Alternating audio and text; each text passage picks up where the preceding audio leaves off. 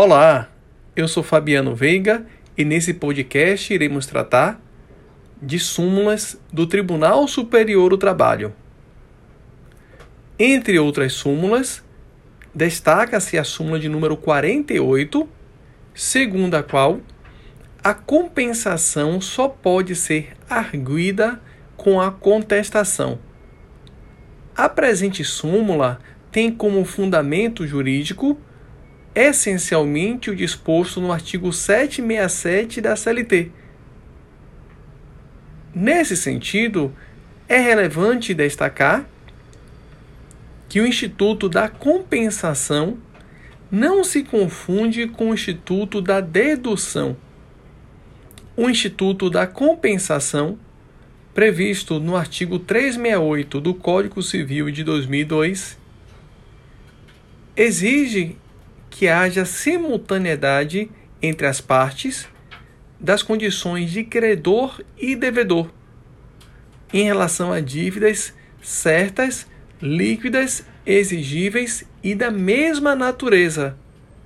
Só podem ser compensados valores que digam respeito a créditos trabalhistas com outros créditos trabalhistas, créditos cíveis com créditos cíveis o Instituto da Compensação não se confunde com o Instituto da Dedução.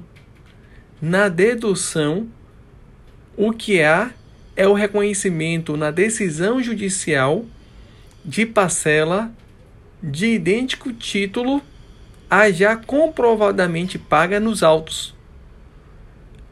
A dedução ela pode ser promovida ex officio pelo próprio magistrado, uma vez que tem como finalidade precípua evitar o chamado enriquecimento sem causa. Imagine, em sede de ação trabalhista, que o trabalhador tem um crédito junto ao empregador referente a pagamento de horas extras, horas extras não quitadas, e por outro lado, o trabalhador pôs fim ao vínculo de emprego por contrato por prazo indeterminado e não concedeu ao empregador o aviso prévio, fazendo com que este último tenha um crédito junto ao trabalhador, referente ao valor do aviso prévio.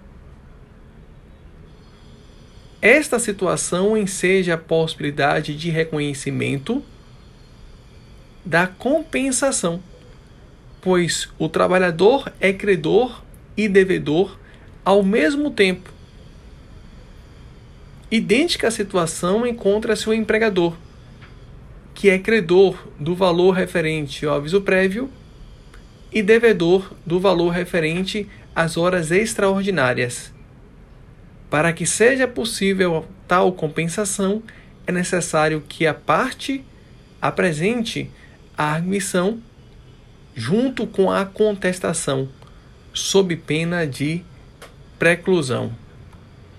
Uma outra temática também bastante relevante que consta em súmula do TST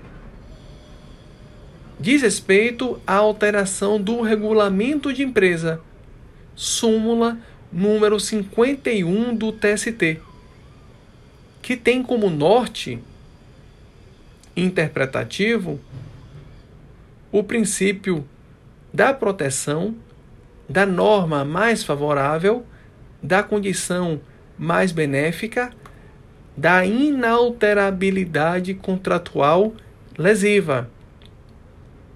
Nesse sentido, as cláusulas regulamentares que revoguem ou alterem vantagens deferidas anteriormente só atingirão os trabalhadores admitidos após a revogação ou alteração.